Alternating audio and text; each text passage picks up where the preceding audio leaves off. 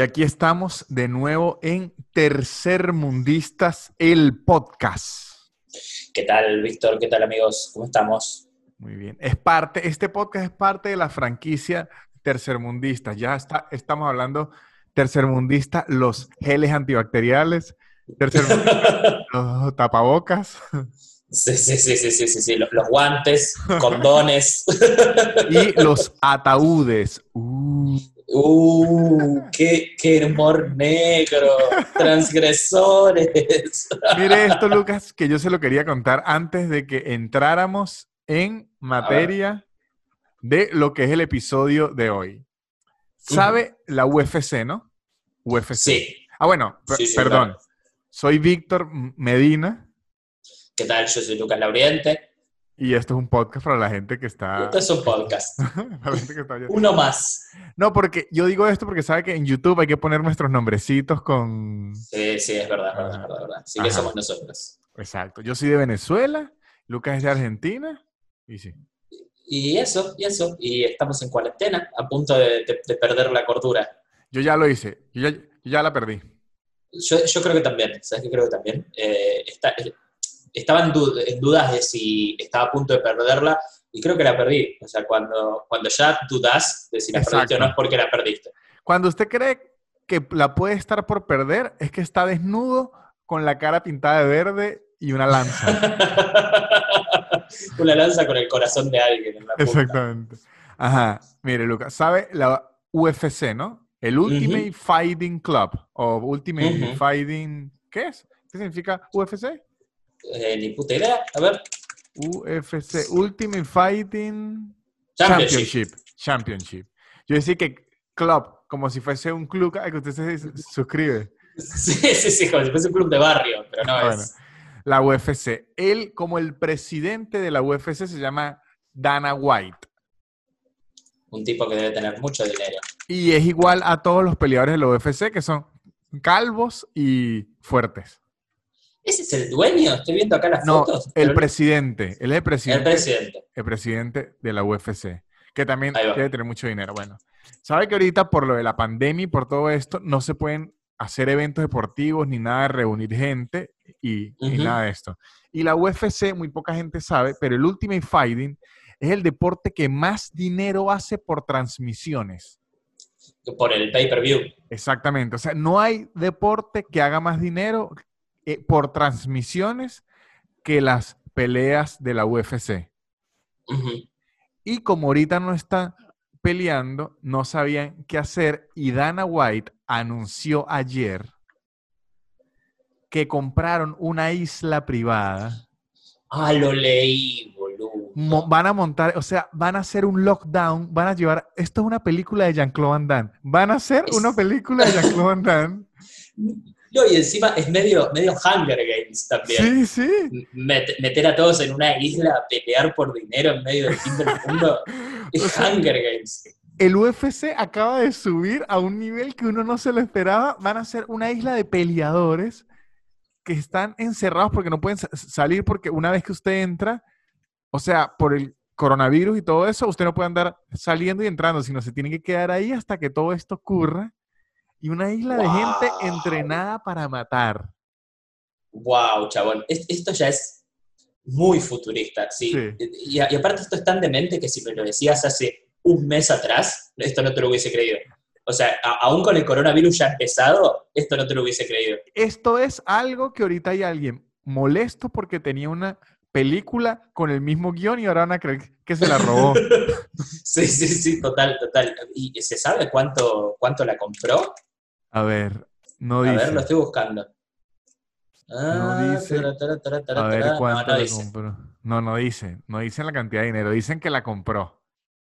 Y pero, pero lo, lo podrán, digo, podrán montar todo antes de que todo esto termine, porque el, el problema es si se compró una isla. No, es que él cuando lo anunció no es que la acababa de comprar. Cuando él lo anunció es que eso ya está montado. No jodas, que ya está construido. Yo creo. ¡Wow! Sí. ¡Wow! ¡Wow! Lo, lo- lo que es La Plata. ¿Y dónde, dónde es la, la isla? Es a 40 kilómetros de la costa de Queensland. No sé dónde será Queensland. Ahí va. ¿Eso vos, es? Queensland. Estoy ya viendo aquí dónde es Queensland. Seguro es Sí, como ver. Tailandia o algo así. No, Australia. En Queensland es un Australia. estado de Australia. Brisbane, vos, sí. boludo. En Australia. Chabón. pues, ¿Qué, qué es ese, ese, ese nivel de, de- de plata, boludo? ¿Qué es esa? A mí me gusta esa idea, pero eso quiere decir que ya todo se va a descontrolar. Sí, sí, también me, me parece que es un poco aceptar que, que esto se va a ir más a la mierda de O que sea, parece. Ya es aceptar que dentro de cinco meses, a mitad de la pelea, alguien va a tirar un- una sola navaja. Y- Sí, y sí, sí, decir, para- "Ok". Chicos, el, a- afuera es fin del mundo, dennos un buen espectáculo, por lo menos. Ahora, mi, mi pregunta es, eh, ¿cómo hacen con, con la, con la señal para, para transmitir y todo eso? ¿Qué tienen que llevar unos satélites y No, unas antenas de la... los satélites ellos ya los tienen. Sí tienen que montar unas an- las antenas de transmisión y eso, pero mientras usted tenga billetes se lo montan. Y más ahorita que no hay Sí, casi trabajo. A cualquiera Claro. que trabaje en eso, va y lo hace. Lo que sí se van a asegurar es que el personal es estilo, es una mezcla de una película de Jean-Claude Van Damme y Jurassic Park. Porque el personal que entre a la isla es como un personal exclusivo al que le van a hacer como un testeo de coronavirus y ese personal no es que puede ir rotando, sino ellos van a vivir ahí en la isla por este tiempo. Es como toda una cosa rara que va a terminar raro. Claro, es medio, es medio la serie también 3%, ¿la viste? No ¿O la visto. hablar de esa serie? 3% es una serie brasileña de Netflix, eh, o, o por ahí ya la habían grabado y Netflix la terminó comprando, la verdad que no sé, en el que hay, es un futuro distópico en el cual eh, el el 97% de la gente vive en una pobreza absoluta y horrible y hay un 3% que vive en, Ok. como en, en un- en una isla hermosa en la que, en la que está todo bien. Y para, para entrar a ese, a ese 3%, no me acuerdo ca- ca- qué cantidad de años, se hacen unas pruebas eh, medio intelectuales, físicas y qué sé yo, para ver quiénes entran. Ah, Solo entra el 3% de, la, de, de los, de los que van a hacer la prueba, ¿se entiende? Pero me Entonces, gusta, me- me gusta la película. eh, no- no- es Me- una serie, no es la, una película. la serie, o sea, me gusta la trama. La trama está buena. Es que la primera temporada está bien, pero después ya van, van flasheando. Eh, pero es medio eso, ¿no? Como en, en una isla en la, en la que todo está bien y, y- y aparte seguro eh, va a ser todo muy de lujo, ¿no? Porque para llevar a, no sé, a Conor McGregor a pelear ahí no es que le puedes hacer una, una choza. No, no, es lujo, lujo puro. Lujo puro. Lujo puro por lo menos para, para, los, para los peleadores. Claro, Por es ahí que para- ahí es donde empieza lo yanclovandesco de esto. A ver. Que es- seguro hay gente en un penthouse increíble con piscina y todo, y seguro hay peleadores que viven que si tres en un apartamento. Y mientras usted más fama vaya agarrando, le van otorgando privilegios y así es que se transforma en una película de Jean-Claude Van Damme, repito. Exactamente, exactamente. Eh, Lo voy a mirar, ¿eh? Cuando, cuando haya peleas las voy a ver. Ah, no, pues ya. es que eso, claro, y uno las va a ver y uno ya empieza a decir, bueno, ya está en una isla privada, vamos a empezar a, a ponerle pi- picante a esto, ya estamos en una Sí, isla sí, privada. sí. ¿A dónde están los tigres? che, ¿viste Tiger King? Sí, ¿Podemos hablar de eso un poquito? Es una es una demencia. Es una demencia. Eh, A mí lo que me impresiona, lo, lo que más me impresiona es ese documental, además que tiene twist tras twist tras twist, la gente que no lo ha visto, véanlo, está en Netflix, es que todo lo que ocurre en ese documental, que es una locura, por suerte se pudo filmar de alguna u otra forma porque es un material Sí. que estaba grabado. sí, sí, sí, sí, sí, sí. Y aparte, eh, me impresiona cómo la cantidad de, de material que, fi- que Sí. filmaron, la cantidad de horas. O sea, de hecho, al principio del documental dicen, estuve cinco años de mi vida filmando esto. ¿Vos te imaginás pasar cinco años con, e- con, con ese grupo de gente? Cinco años con, eso, con esos tipos al lado, yo me muero. Bueno, Y, yo, y algo, Es que la gente de documentales lo que más tiene que tener es una paciencia. Yo tengo un amigo que hizo un documental de las protestas en el 2017 en Venezuela Y vivió con los protestantes, los buscó la policía del chavismo, que es como decir la CIA del chavismo, tuvieron que esconderse, pasaron hambre y todo, y el Wow. documental no ha salido porque no terminó en nada. Claro, no tiene, no tiene un cierre, digamos. Exacto, entonces tiene ocho meses de grabaciones que pasó hambre, estuvo en riesgo con la policía, lagrimógenas, les dispararon y todo, y ellos tienen ese material ahí que no saben si en un futuro lo puedan cerrar. Pero yo, también es muy fácil decirlo desde mi lugar, ¿no? Pero sacarlo igual, por más que no tenga un cierre como... Sí, Digo, pero... para, para que, para que no haya sido todo al pedo, ¿entendés? Claro, pero me imagino, que- es que no sé qué están buscando, a lo mejor e- están esperando un cierre, porque es que ni siquiera sé qué material tienen, porque ellos estaban Claro. haciendo todo como clandestino, pues porque es una dictadura. Claro, y, y por ahí el, el cierre será cuando caiga el chavismo. Ah, o no sabemos. Quizás. Algo, O no, sab- o algo. no sabemos. Pero va a caer, en algún momento va a caer, su- su- supongo, no sé. Vale, O- qué o- sé yo. o se va a morir el del documental antes. o se va a terminar el, el mundo antes de, que eso menos- suceda. ¿Usted ha visto el documental este Planet Earth, que es muy fa- fa- famoso? Eh, Planeta no, Tierra. ¿cuál es? No, no. Bueno, ¿De qué va? Hay uno, eh, está la primera parte y la segunda parte es de Planeta Tierra. Cuentan como de los animales, de la naturaleza, pero es un documental increíble. Se gana un millón de, pre- de premios. Si lo puede ver algún día, véalo. Se llama Planet Earth. Tiene como siete episodios. Y en ese doc- documental, yo soy fanático de los documentales de la, de la naturaleza. Vi como decir el making of y, y todo. Y habían Sí. secuencias. Por lo menos hay una de una flor que se abre en el Amazonas Sí. que al tipo le tomó año y medio filmar esa flor todos los días para no, luego hacer una secuencia en cámara rápida que diera esa toma. no, pero... Y, y que el tipo tuvo que vivir en el Amazonas. O, o- o pagarle a alguien y decirle, mire, todos los días viene cinco minutos. Me suicido, amigo, me suicido, pero, pero, son pero que... 20 segundos en el documental porque está en cámara rápida y en la vida real fueron año y medio. A, a- a mí es- esa flor me, me- me tiene que chupar el pene para, para que esté un, a- un año y medio filmándola, boludo. Pero, eh, eh, bueno, está bien, igual que, que ganó muchísimos premios ese documental. Sí, y, e- igual, Claro. es, ese era más nada el, el de la flor, pero po- por, lo menos el documental tiene que si un tigre eh, jugando con un león, algo que nunca, eh, eh, esto lo estoy inventando, pero eh, es un sí, ejemplo. sí, sí, entiendo. O sea, entonces, entiendo. porque lo bueno, este, lo bueno de los documentales es que ellos muestren cosas que usted nunca ha visto, porque si le muestran lo mismo de siempre, pues Sí, sí. entonces, esta gente que tiene que durar año, año y medio grabando leones, a ver qué coño hacen esos leones que me puedas servir para... Qué aburro.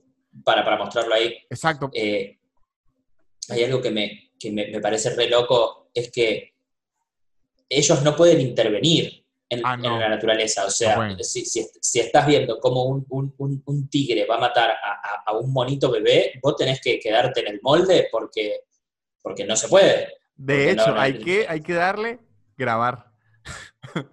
claro, claro, de hecho tenés que que filmarlo, boludo, tenés que encuadrarlo. Eh, y, me, y me causa gracia porque en Tiger King es medio lo mismo, ¿no? Como no interfieren, no interfieren con la naturaleza. Estás viendo a un chabón disparar al aire o dispararle a, a sus amigos en el pie en, joda y no puedes intervenir porque tu, tu- tu trabajo es otro ahí. Tu Sí. trabajo es solo documentar.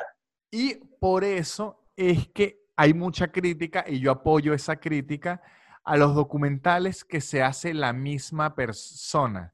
Por lo menos, como que usted, Lucas Lauriente, se quiere hacer un documental de usted mismo. Qué aburrido. Por- porque lo que terminan siendo es como una publicidad, porque lo bueno es que haya un tercer ojo que no esté interviniendo y que esté grabando todas las locuras que usted haga sin darse cuenta. Claro, y, aparte, eh, un tercero va a filmar lo bueno y lo malo. O sea, si yo tengo que hacer un, docu- Exactamente. un- Ajá. un documental sobre mí mismo, me filmo eh, saludando bebés, ¿viste? Como, dando- be- bes- besando, besando un bebé, ayudando a una señora a cruzar la calle, como, como, como un político en campaña. Entonces, los documentales, cuando los graba un tercero, es que usted sale lo bueno y lo malo. Exactamente, exactamente.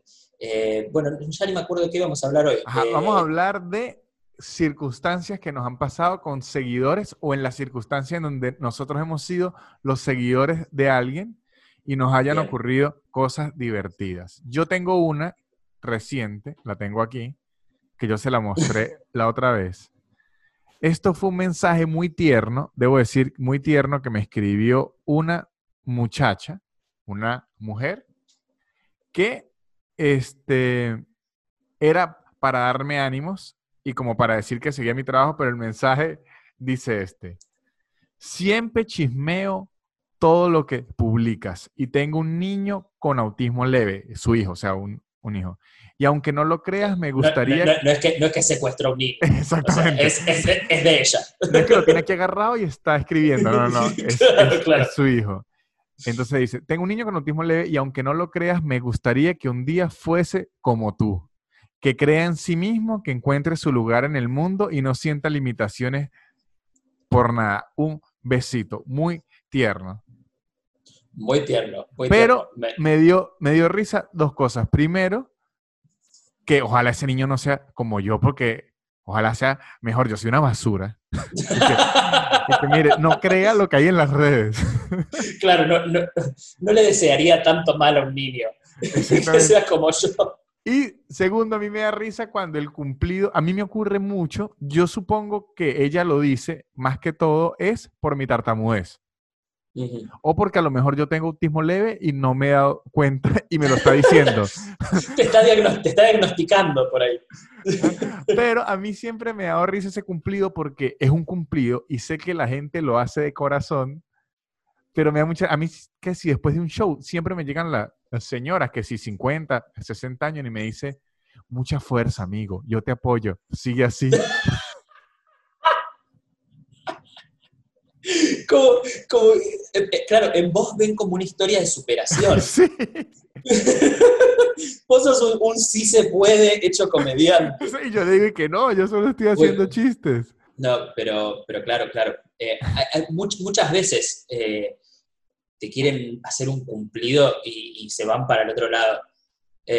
¿Nunca te pasó que, que empiecen un mensaje o te digan por la calle como, yo pensaba que eras un pelotudo, yo pensaba que eras un idiota, un imbécil.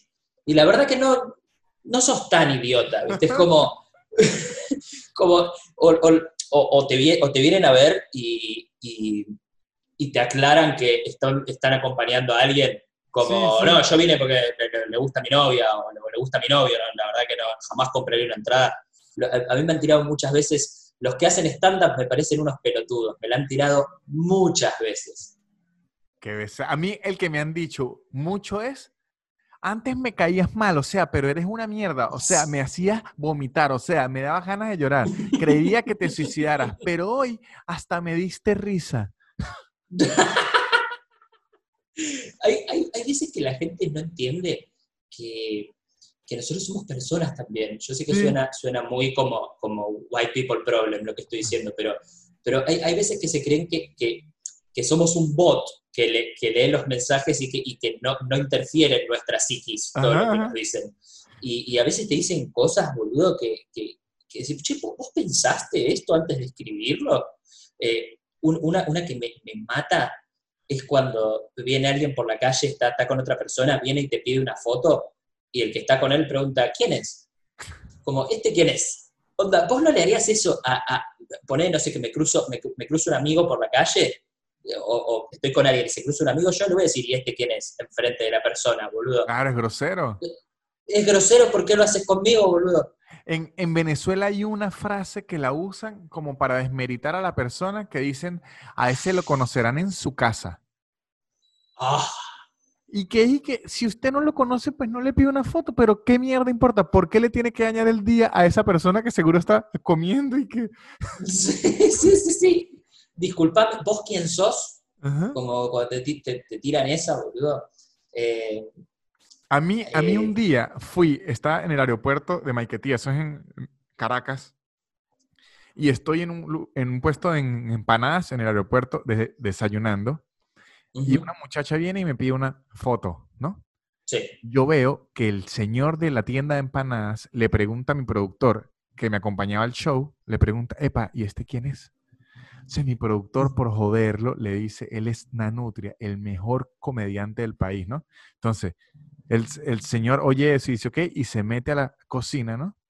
Espera que lleguen nuevos clientes y él sale y dice, Dios mío, no puede ser, Nanutria, el mejor comediante del país, dijo el hijo de puta. O sea, ac- actuó toda una escena como para, como para beneficiarse de, de- de- de algún tipo. ¿Sabes qué me hubiese hecho reír? Que se hubiese hecho onda el amigo con vos. Que te, Ajá. que te hubiese ido a abrazar, tipo, "¿Y ¿cómo está tu papá? Que hace mucho no lo veo. ¿cómo?". Qué gente hija de puta, boludo. Aunque Eh, yo he visto, me- yo lo acompañaba a su show y su fanaticada es bien simpática. Eh, me- no, la gente que me sigue a mí es, es re piola, por suerte. Eh, ¿Querés que te cuente una historia medio friki? Sí, claro. que tuve ni bien, ni- no sé si esto ya lo conté, o a, a vos por lo menos te lo conté. Eh, no, no me acuerdo si lo conté en el podcast, creo que no. Eh, esto me pasó cuando, no te digo que recién arrancaba, yo tenía, no sé, ponerle dos años y medio haciendo stand-up, algo así. Estábamos en, en la costa haciendo unos shows, eh, era la, la- la primera temporada de verano que hacíamos, en la ciudad- Ajá. nos habíamos ido a la, a la costa atlántica del país a hacer, a hacer unos shows. Hacíamos un show todas las noches, eh, o sea, sin parar, de, de- de- de- de lunes al lunes, que se llamaba Sex and the Gesell, creo que esto ya te lo conté. No, no, Y- no me sabía el y nombre. el- y el show, el show era, porque Gesell era la ciudad en la que estábamos, Villa. Gesell. El, el- el show era, éramos eh, tres comediantes y dos bailarines. Y el, el show empezaba con nosotros bailando Footloose, todos juntos, y, y después, después íbamos haciendo stand-up y qué sé yo. Vaselina, ¿no? Eh, no, Footloose, la canción. La Pero la película de Vaselina, ¿no es que era de la película? Ah, ni, ni puta idea, yo solo conozco la, la canción. Eh, eh, eh, esa, esa. Y después al final bailábamos el Gangnam Style, porque en ese momento estaba de moda. Qué pedazo de mierda. ¡Qué pedazo de mierda! ¡Qué pedazo de mierda! Un show de mierda. Bueno, y, y- y de repente eh, un, un día cae una, una mina a un show, una, una piba, eh, no sé, 30, ponele 30 y picos, y, y sale el show, tipo, re contenta. Y dice, no, me encantó el show, qué sé yo. Eh, escu- escuchame una cosa, me, dice a mí y a, y a todos los estábamos ahí. Eh, yo en estos días tengo, tengo el cumpleaños de mi papá y quiero que vengan a hacer un show. Dice, "¿Le- ¿les interesa ven- venir a hacer un show al, al- al cumpleaños? Nosotros sí, claro, porque aparte de- de- la temporada era un desastre y no estábamos ganando un peso, entonces decíamos como, bueno, un, un show más suma. Eh, dice, yo voy a venir mañana igual a ver el show de nuevo por, por- para ver qué onda. Bueno, bueno, vení. La mina empieza a venir. Una noche, otra noche, otra noche, otra noche. Empieza a venir todas las noches. Ya raro. Raro, ya nos empezamos a dar cuenta que ni mierda, no, no nos vas a contratar para un show. La mina de repente empieza a repartir volantes para nosotros. Empieza a repartir los, los, los flyers Ajá. del show gratis porque le pintó Ajá. y, y se, se empieza a poner rara la mina, rara, medio, medio, medio pesada. Eh, a mí, a mí ese, ese día del, que- que me dijo, che, quiero que hagan un show en el cumpleaños, me pidió mi número de teléfono. Y, y yo, claro, yo quería dinero, entonces le di mi número de teléfono. Esto fue en enero, yo cumplo años el 24 de enero. El 24 de enero caen todos mis amigos a la costa y vamos a bailar a un, a un boliche, a una disco. Ajá. Salimos de bailar y estaba la mina en la puerta. La mina en la puerta con un, con un champán abierto. Y, y me dice, hola Lucas, y yo ya recontra asustado, medio borracho, le digo, me dice, vamos a la playa, me dice la mina, medio así como misery, ¿viste? Digo, no, no, no, me, me- voy con mis amigos, vamos a la playa, me empieza a agarrar del brazo, tipo, y, y veo, esto no sé, no sé si, si, si lo imaginé o qué, pero viste la, la botella, Ajá. eh, sobre, sobre el final, sobre el culo de la botella, me Ajá. pareció que había como una- unas pastillas o algo medio raro metido. Termina la temporada de verano, ponele que quedan, no sé, tres semanas más. Lucas, día pero estoy en mi casa. esto es, esto es dark. Esto, esto es dark, pero todavía no terminó, ¿eh? Eh, Acaba de empezar. Estoy en mi casa y un día a las 3 de la mañana me llama, me, me llama alguien, atiendo y se escucha una voz de un nene que dice, Lucas, Chechu te extraña. Chechu era esta mina, la loca. Eh, y, y así me empezó a llamar, poner, no sé, noche por medio, 3, 4 de la mañana, me llamaba 10 veces. El niño. Pasa el, el- el niño que era el sobrino de ella, después me enteré que era el sobrino de ella. Eh, pasa un tiempo, no sé, pasan, no sé, un mes más, y yo voy a hacer un show a Salta, que es en el norte del país, la otra punta del país. Entro al bar y está la mina sentada en el bar. Así, se había hecho onda mil kilómetros para ir a, esta- a estoquearme. ¿Y usted qué hizo? Nada dice que la echen del bar, porque me asusté. ¿Y después no la volvió a ver o sí? Y, de- y después no la volví a ver nunca más. Terminó ahí la historia. Pero, o sea, me, me, me, me siguió llamando, me llegaban mensajes, o sea, una, una mina completamente demente. O sea, lo que le faltó a esta historia para ser más creepy es que usted me dijera que al tiempo revisó unas noticias y ella había muerto en el 82. Ya no- Ella murió, murió ahogada en el mar de Gesell. ¡Qué horror! No, esa historia está muy fea. Esa historia es fea, es fea, es fea, fea. Eh, el comediante este Fluffy, ¿viste? Gabriel Iglesias, Ajá, tiene, ajá, tiene una, tiene, una, tiene una historia medio similar a esa. Que des- después te la paso si quieres. ¿Vos no tenés ninguna así? Así de acoso, acoso así, no. O no que yo me acuerde por lo menos. Lo que sí me ocurría y nunca entendí, yo en Caracas tuve funciones como por tres años seguidos, prácticamente todos los, los fines de semana en teatros, teatro, teatro, no bar. Y en Sí, los claro. teatros, teatros allá, va mucha gente más, 40 años, 45, 40. Y siempre me ocurrió, no sé por qué, que las señoras, las mujeres, más de 55, me metían mano a la hora de las fotos. Ah, ¿a vos, también?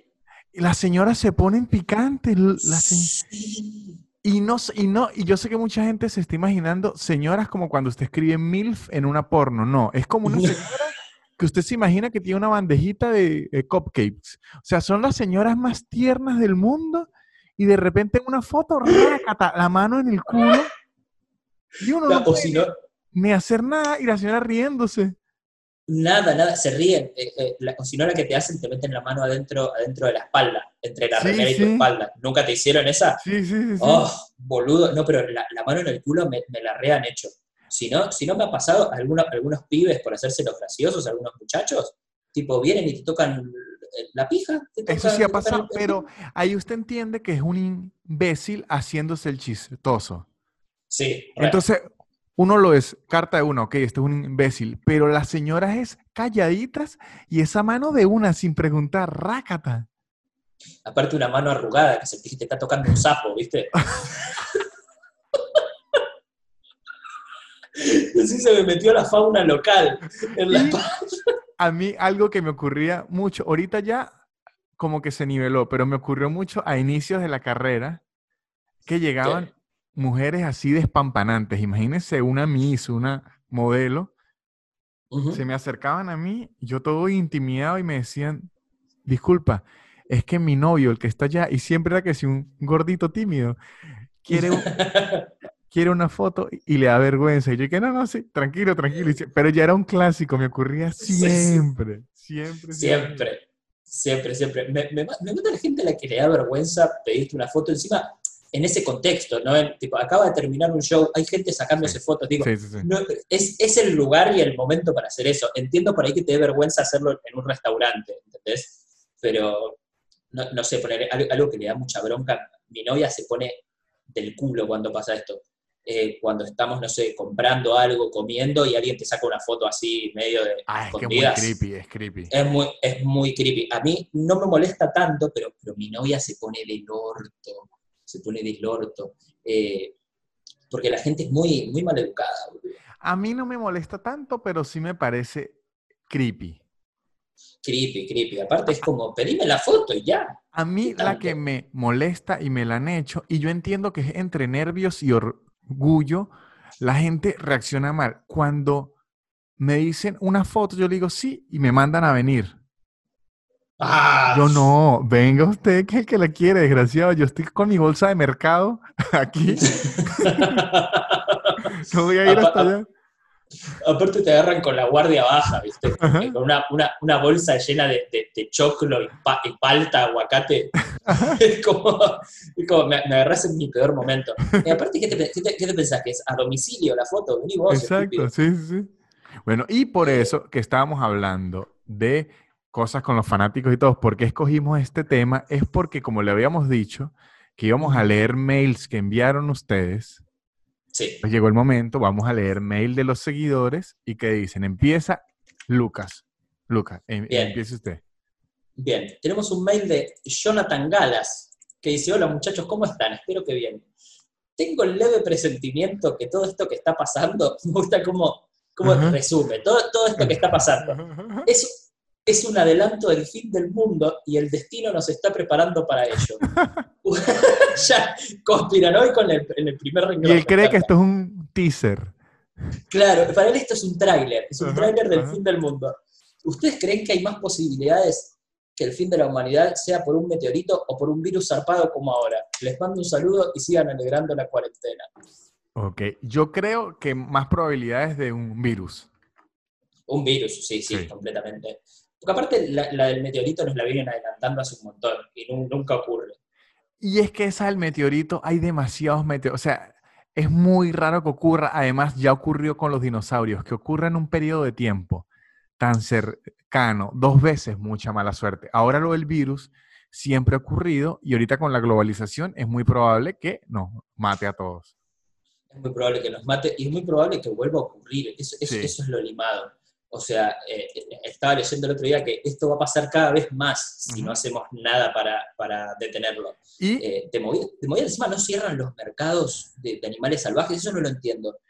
Pero, ¿sabe que ayer leí algo que me impresionó? ¿Sabe que uno siempre está diciendo, ajá, aquí es donde los millonarios tienen que empezar a actuar porque la sociedad no puede seguir así y todo eso? Bueno, ayer vi que el fundador de Twitter, uno de los fundadores, sí donó mil millones de dólares. Y Ganó. Que, no, y vi que Mark Zuckerberg y Bill Gates donaron ni siquiera sé cuánta cantidad de plata, pero prácticamente el titular era Bill Gates y Mark Zuckerberg van a patrocinar la vacuna del, coronavirus. Y uno dice, ok, ok, sí están resolviendo nuestros nerds. Sí, sí, nuestros nerds. Aparte, si, si, hay alguien de quien esperaba que se ponga la pandemia al hombro, era Bill Gates. Sí. O sea, o sea, yo confiaba más, más en él que en el resto de la humanidad. Bill Gates, dice, Bill Gates dice, a ustedes les gusta el iPhone, ¿no? Pero cuando se está muriendo, no piensan en Mac, no piensan en Apple. y sí, no, ah, desgraciado. Steve Jobs era tan listo, pero ¿por qué se murió? Exacto. Aquí voy a leer uno de Camila Vera. Este está medio largo, pero aquí lo leo. Buenas. Víctor, entre comillas, el productor de queso Medina, ¿Cuál es la conducta de los argentinos que te ha sorprendido más? Y Lucas, cabeza. Esta está faltadorcita de respeto. Lucas, cabeza. ¿Qué te ha sorprendido más de los venezolanos? O sea, ¿qué conducta me ha impresionado a mí más de los argentinos? ¿Y qué conducta le ha impresionado más a Lucas de los venezolanos? A mí la conducta, dos conductas del argentino que más me han impresionado. La uno es que yo no sé a qué putas horas duerme un argentino. No que aquí cenan como a las 11 de la noche, salen a los boliches como a las 3 de la mañana. Así que yo no entiendo qué hora duermen porque aquí se trabaja a las 9. Acá, se trabaja a las 8, amigo. A las 8, imagínese. sí, imagínate. Eh, no, por eso tenemos estas ojeras, amigo. Esto es, esto es, esto más que de familia, es, es, es una cuestión de, de nacionalidad. El, argentino no duerme, no duerme en absoluto. Y la otra conducta que me impresiona mucho el argentino, yo se le he preguntado millones de veces a Lucas, es que aquí los hombres salen entre amigos y las mujeres salen entre amigas. No juntan los grupos o es muy raro que lo junten. Y eso a mí me ha parecido rarísimo. No, es tan normal, pero, pero en su mayoría sí, es, medio, es medio dividido. No entiendo por qué. Ahora, ahora cada, vez menos igual, ¿eh? Digo, que cada vez como que se, van mezclando un poquito, un poquito más las, los sexos, pero, pero sí, generalmente es medio, es, medio, es medio separado, no entiendo por qué. Vos me dijiste que allá en Venezuela es todo lo contrario, ¿no? No, o sea, es que en Venezuela se, eh, junto, y de hecho, si alguien tiene novia o pareja o está casado, o sea, de novia en adelante, de novios en adelante, es prácticamente raro que no venga la pareja y empieza hasta el chisme y que, ay, aquí hubo un problema, porque si no vino, esto... Ah, en cambio aquí es como que si usted invita a alguien, esa persona va a venir sola porque somos hombres y las mujeres, es raro, yo no, o sea, no es que me, no sé si es malo o bueno, es raro para mí. Es distinto, es distinto. Eh, ahora voy a, responder yo. ¿Qué, cosa me ha llamado más de, la atención de los venezolanos? Eh, uno, eh, ¿por qué todos bailan bien? O sea, que, que eso es algo que me, que me, contaste más vos. O sea, yo puntualmente conocí creo que al venezolano que peor baila, pero, pero es una cuestión de, de fisionomía, creo. Eh, no, y, y, me sorprendió que son todos muy cálidos, boludo. Todos, todos los sí. venezolanos que conocí me, me, me, hice, te digo, casi amigo de todos. O sea, la, la, la, verdad que son todos muy buenos anfitriones y todos muy buena onda. La respuesta a eso de las dos es la misma, es la misma, misma respuesta. Se llama el Caribe. Sí, ¿no? El es, es el, el, el, calor. Pero Lucas tiene otra que ahorita se le olvidó y a mí también me dio curiosidad cuando me dijo. Lucas me preguntó, ¿por qué todos los venezolanos tienen lentes? ¿Por qué? Son todos miopes. Todos no los hombres son, son miopes, todos. No sé. cuando, cuando, fuimos a ver a, a, a José Rafael, uh -huh. no, no, había un solo hombre que no tenga, que no tenga lentes. yo, yo, dije, ¿qué, ¿qué, pasó allá, boludo? No lo entiendo tampoco, Lucas. Es algo que no lo sé explicar, pero sí hay mucha gente que tiene lentes. Yo tengo. Hay, hay, mucha ingeniería, me parece, allá. Mucha, bueno, mucha, pro, mucha programación. De mi familia somos seis, cuatro utilizamos lentes. Mierda. Sí. Mierda. Bueno, en mi, en mi, familia no me acuerdo de alguien que use lentes. Imagínese. Ajá. Imagínese. Otro mail. Ahí, Lucas. A ver. A ver. Agustina Ceballos. Ajá. Ni siquiera saluda, nada. Empieza con. ¿Sabían que los piratas no tienen parche? Porque Ah, está escrito como la mierda. ¿Sabían que los piratas no tienen parche no porque les falte un ojo, sino porque si tienen que ir rápido a la bodega o a cualquier parte del barco, levantan el parche y no se encandilan ni pierden tiempo hasta que el ojo se acostumbra a la oscuridad, ya que está siempre tapado? Sabe que lo averigüé y es verdad. Es verdad eso, y, pero, pero pasa que es un dato que ya, ya no hay bueno, piratas. Bueno, pero si usted había tenido esa duda, o si por casualidad regresa en el tiempo, o si va quien quiere ser millonario y se lo preguntan. Ahí va. Lo averigüé ¿Por, por y es que esa era su forma de tener night vision. Porque bueno. como ellos no es tanto por las bodegas, sino como son piratas y tienen que atacar a otro barco a oscuras, ellos como siempre tienen el, el, el ojo tapado, se cambian el parche de lugar y ya ese ojo estaba acostumbrado a la oscuridad y veía todo clarito. Mierda, igual digo, es un precio muy alto a pagar, ¿no? Como... Sí ver, ver, ver solo de un ojo para oh. en la noche poder ver Night Vision, no sé si es negocio. Que, que yo sí decía, tiene que haber algo, porque no puede ser que los piratas elijan a la persona que menos vea para manejar y que no tiene su sentido. No son buenos delegando tareas. Exactamente. Voy, voy con otro. Este lo manda Manuel Sánchez. Este es como un creepypasta, un rumor a ver. A ver, dice, Manuel Sánchez dice, el sexto presidente de los Estados Unidos, John Quincy Adams, trató de conseguir financiamiento del Congreso para llevar a cabo una expedición al centro de la Tierra y establecer un comercio con la gente topo que él decía que vivía ahí. Ahí me decís gente topo y, y me imagino a, los hombres venezolanos, porque el topo lo, lo asocio con la ceguera y, y, para mí todos los hombres venezolanos son, son todos miopes. no, pero por, ¿a, qué se, ¿de dónde sacó que había gente topo? O sea, Aquí ¿qué dice es que es un... gente topo? Y lo peor es que Manuel Sánchez dice fuente y usted le da clic y es un audio en Spotify. Eso no es una fuente. Claro, eso es simplemente donde lo viste, pero no. Me imagino que así hace los trabajos de la universidad. Fuente. Fue, un, fuente un... Nanutria.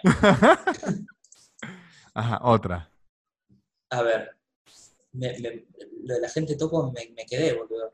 Me quedé. Bueno, eh, tenemos un mail de Andreina Delgado Puche que esta de ser venezolana, porque ese nombre no lo escuché en mi puta Sí, vida. sí, eso es venezolano. Hola, hola chicos, me encantan. Quiero saber, Lucas, ¿qué opinabas? Ah, bueno, es medio, es medio, lo mismo, lo mismo la, la, misma pregunta que antes. ¿Qué opinabas o sabías de los venezolanos antes de conocerlos? Y lo mismo para la nutria, ¿qué opinabas de los...?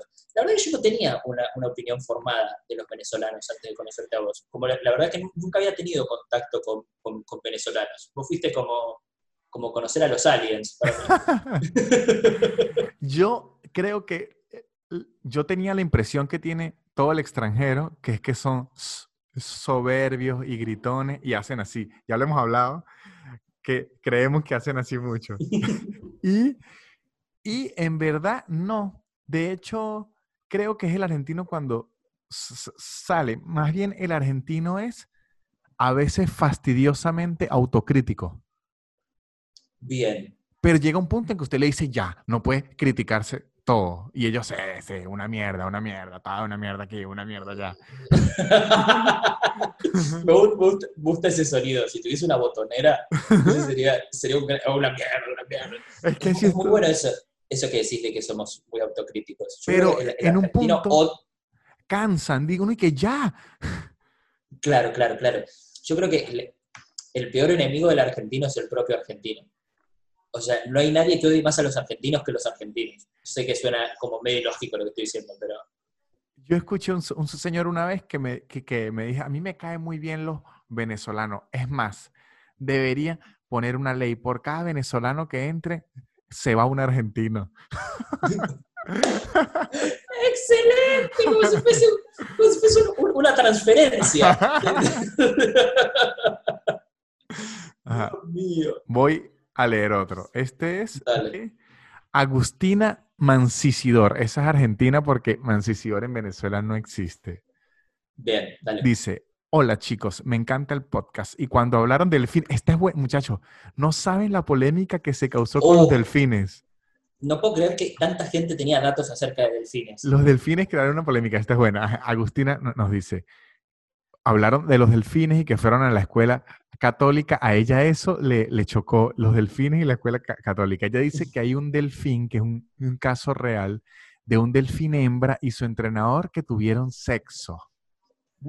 Y el entrenador dijo que se enamoró de la delfín, obviamente, o la, delfina, no sé cómo se dice, y obviamente lo, lo votaron, porque si usted es el entrenador de un delfín, lo votaron y al parecer la delfín murió, se suicidó, se suicidó un delfín.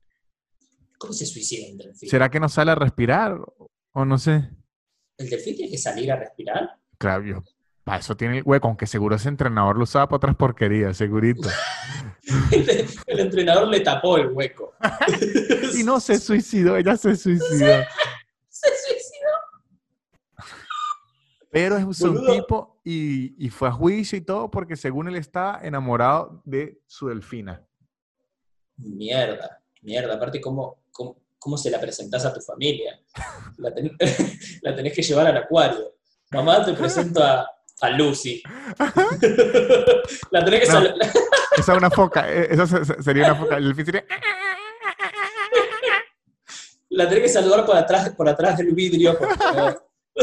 Ojo que había, esto es un, tip que tenía un amigo mío que decía que cuando él pedía sexo anal, casi siempre le hacían el delfín. ¿Cómo es eso? Eso significaba que él decía, quiere tener sexo anal, y le hacía, eh, eh". no entiendo. Eh, eh es, eh, en Venezuela es no. Es que ya vi un ah. chiste venezolano. Te dice, eh, ok, ok. Eh, eh, Qué imbéciles. Bien, vamos a leer el último, ¿te parece? Ajá, ya con uno bueno. Ah, aquí tengo dos. Vamos a leer, por favor, dos. Usted lea, lea el del barista y yo leo otro. A ver, ¿dónde está el del barista? No, pero entonces primero voy a, leer, voy a leer primero yo el mío porque tiene que ver con el del barista. Dale. Bueno, este lo manda Henry Matos. Henry Matos está intrigado y nos pregunta, ¿es normal que todos los hombres en Argentina se pinten las uñas? Pregunta Henry Matos que está intrigado. Intrigadísimo. No, no es normal. No, no, es normal. Yo me las pinto. Eh, hay, muchos hombres que se las pintan, pero no, no, es normal. Pasa que acá nos chupa un huevo. Ojo, no, nos importa. Yo quiero hacer aquí un paréntesis. Lucas acaba de mentir. ¿Qué? ¿Por qué? No se las pinta. Una compatriota se las pinta.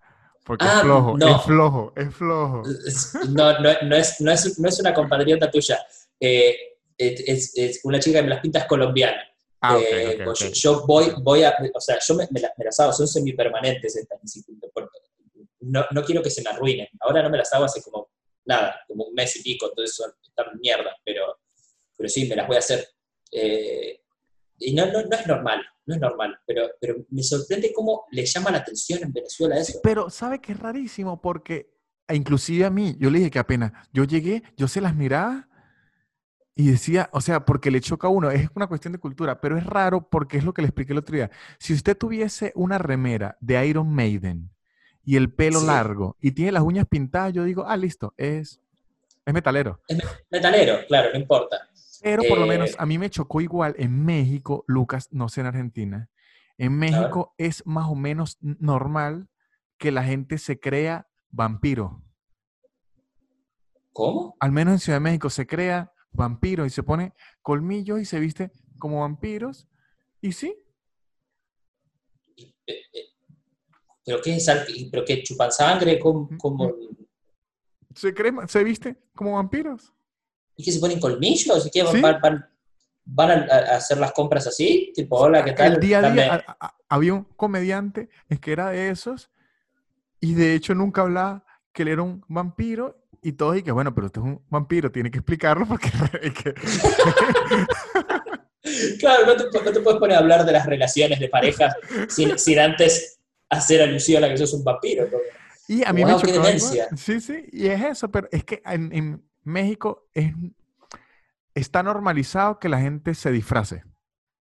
Claro, claro, no, acá, acá, acá no. Si bien han, han habido más épocas de darks y emos y qué sé yo, pero vampiros la verdad que nunca, nunca la vi. Bueno, voy a leer el, último, ¿te parece? El, El del barista, barista. que es bueno, es bueno. que es bueno. Este lo manda Peter Han. Hola chicos, soy barista. Por Lucas me empecé a pintar las uñas porque se ve súper bien. Gracias, Peter. No me incomodaba hasta que el último día de trabajo pre-cuarentena, una señora, bueno, ¿qué digo señora? Una vieja de mierda me dio las uñas. me gusta. Me gusta la aclaración. ¿Qué digo señora? Y- y- Una vieja de mierda. Y me gusta porque él está separando. Él tiene a sus señoras y a sus viejas de mierda. Exacto, exacto. Una vieja de mierda me dio las uñas cuando me quité los guantes saliendo de mi turno y dijo lo siguiente. A mí no me va a estar haciendo café ningún marico. Y me dejó el café en la barra. Lo más arrecho es que me tocó pagarlo a mí y debo confesar que cuando Lucas dijo sobre los asesinatos y que puede ser que un barista que trataste mal en Starbucks, eh, inmediatamente recordé a la vieja de mierda. Está, está escrito como el orto, Peter. Mirá que yo te quiero mucho, eh, pero, Pero ya entendí. él lo que está Claro. diciendo es que usted puede Que cualquier a persona te-. Exacto, exactamente. Exactamente. O sea, una vieja lo, lo trató de, de- de marico por pintarse las uñas. Eh, Peter, lamento que hayas tenido que, que vivir ese, esa situación de 1810. Porque Además, es de 1810. aquí, aquí hay varios puntos a tratar. Primero, para que el argentino sepa, marico es homosexual en, en venezolano. Ojo, sí, sí, sí. hay dos formas de decir marico. A lo mejor me lo oigan decir a mí, pero es que ya para nosotros el marico también funciona como che. Como el che, como boludo acá. Ajá. Pero es medio... a- allá la regla es que usted no le dice marico a un homosexual a menos que pues lo quiera ofender. claro, ajá. claro, claro. Y ah, aquí dos cosas. Primero, ok, la señora, ¿por qué cree que un homosexual va a hacer mal el café? Son, son los que mejor harían un café si yo tuviese que apostar. Exactamente. Si ahí me tienen que decir, sí. elija entre un heterosexual y un homosexual para que le haga Claro. el café. Homosexual mil veces. lo, lo mismo con, un, con, con- con una tarta de manzana. O sea, yo sé que es, me- es medio, es, caer en el estereotipo, pero deben cocinar tan rico. Sí. Y, pero aquí Peter Han le agrega una postdata. Dice, dice, ¿dónde está? Postdata. Ah, No viene al caso, pero Luciano, Mellera y Nico de Trasí me hacen dudar si quizás soy bisexual. Es mirarlos a los ojos y decir, ya marico, vióleme. Pasa que si decís, ya marico, vióleme, ya no es violación, porque le estás dando tu consentimiento, Peter. eh, exacto, él no está entendiendo bien lo que es la violación. No Pero sabe. es lo que le gusta el ju- juego. Le gusta el juego y le gustan los, los saltos de ojos claros, evidentemente. Ah, racista, eso sí es. No ser homosexual, pero racista sí es, Peter. Eso, es- eso es racista, Peter. ¿eh? O sea, ¿usted Eso cree que, que Lucas y yo no le podemos echar una buena violada? Cl- Claro, que, que mi, mi dinero no vale acá. y yo compra... Bueno, pero para que vea, fue discriminado Sí, por pintarse las uñas. por pintarse las uñas. Lo metí en un, en un lío al pobre Peter. Ahora, yo sí discriminaría a la señora por ser una vieja de mierda. Por ser una vieja de Es mierda. que usted sabe que. Cuando hay diferencia entre una señora y una vieja de mierda y usted desde que la ve, la reconoce. Es algo en el peinado. Exacta- exactamente. Yo, yo tenía una rutina, tenía, la grabé en Comedy Central, eh, que yo decía que hay- una cosa es una señora y una cosa es una, vieja de mierda. Eh, que yo, yo tenía un chiste que, que esto fue una situación real. Eh, una, una, estábamos en, en el banco, haciendo la fila del banco, y llamaron a una chica que estaba embarazada. Y, y una- vieja se dio vuelta y me dijo a mí, ¿ves? Se embarazan para pasar primero en la fila de los trámites. es como, es como ¿quién, quién va a, a- a planear una familia solo para cagarte la tarde a vos? Y, primero, ¿quién quiere hacer un trámite? Y segundo, ¿quién, quién planea, sabe qué? Quiero hacer los trámites bien. quiero hacer los trámites bien. Y aparte es como, siempre la- las viejas se quejan de esas cosas y como, ¿qué tenés que hacer? Sí. ¿Qué, qué, qué tenés tenés CrossFit a las 4 de la tarde? Ah. ¿Qué, te quejas, boludo? A, a mí un día me ocurrió no con una vieja de mierda, sino con una muchacha de mierda, que es joven. Que era, yo estaba sentado igual haciendo un, un trámite, estaba sentado haciendo un trámite y veo que se acerca una muchacha y le pregunto, ¿está embarazada? Me dice, sí. Y me levanto y le doy el asiento que yo lleva como tres horas de, de pie y sabe que los últimos puestos son los que tienen asiento. Y aquí es que yo había tenido la oportunidad de sentarme, ya hasta me dolían las piernas, pero la vi en- en- embarazada y dije, y se sienta y se empieza a reír. Y se me acerca otra muchacha y me dice, ella no está embarazada. Y, yo- No. y yo le digo, ¿usted no está embarazada? Y me dice, no. Yo le dije, ah, o sea, que usted lo que es es gorda. Y me dijo, sí. Yo le dije, bueno, pues entonces no se merece la silla. Claro, eso, eso no, es, no es- Claro. Mira, cómo, mira cómo te cagó el asiento. ¿Y se, se lo, te lo dio después? No. No, eh, no, empezaron, ahí, ahí tuve yo la suerte, porque sabe que ahí eh, em- empieza, ay, mire, me está gritando y tal. Ahí tuve la suerte que la muchacha se ofendió, la otra, la que me dijo que no está embarazada, se ofendió más que yo y empezó a pelearlo, a pelearlo, a pelearlo. Y ella dijo, ya vengo. Fue y buscó una señora como de 70 años y dijo, ella sí necesita el puesto. Ah, muy bien. Y lo cambiaron. Y yo dije, ok, así está mejor. Igual yo quería mi Justicia. sillita. Igual yo quería mi sillita, pero dijo que O sea, vos en, toda esta historia quedaste parado igual. me jodí. Yo me jodí. o sea, vos no ganaste en, ningún momento. No gané. Pero Bueno, ella Víctor, tampoco. eh, ella tampoco. ¿Qué aprendimos hoy? ¿Qué aprendimos hoy, Lucas? ¿Qué aprendimos hoy? Aprendimos muchas cosas. Primero, que la información de los piratas en el 2020 no es tan útil. No es tan útil, es, es al pedo saber algo sobre piratas en, en este momento. Eh, ¿Qué aprendimos hoy? Que en muy poco tiempo eh, vamos a, a- a ver una película de Jacques Damme en la vida real, Exactamente. Exactamente, un reality. Un reality show. Yo aprendí hoy que hay un niño a la que una señora le mintió y dijo que es hijo de Lucas Lauriente en Villa Gesell y lo llamaba todas las madrugadas pidiéndole la manutención. Yo, yo aprendí, yo aprendí también hoy, y creo que lo aprendí también en su momento, en, aquel año, que nunca se le da tu teléfono celular a, a nadie. nunca, nunca le des tu número a nadie porque esa persona puede estar planeando tu asesinato. Ajá. Yo aprendí hoy que las señoras, por más tiernas que se vean, pueden ser igual de sádicas a cualquier otra persona en en el mundo. Y que también pueden ser igual de acosadoras que cualquier otra persona. Sí. No, nunca, nu- nunca le confíes tu espalda a una señora. Esa es la lección. Nunca le es dé la espalda a una señora porque lo que va a venir es traición. Es traición. Bueno, Víctor, Bueno, esto ha sido todo, muchachos. Recuerden suscribir, comentar, aportar y mantenerse vivos. mantenerse vivos. Mándennos sus mails, comentarios, lo que sea, a tercermundistas.podcast.gmail.com y probablemente lo estemos leyendo acá o por ahí no lo leamos. No lo leamos nunca. Chao, chicos. Chao, muchachos.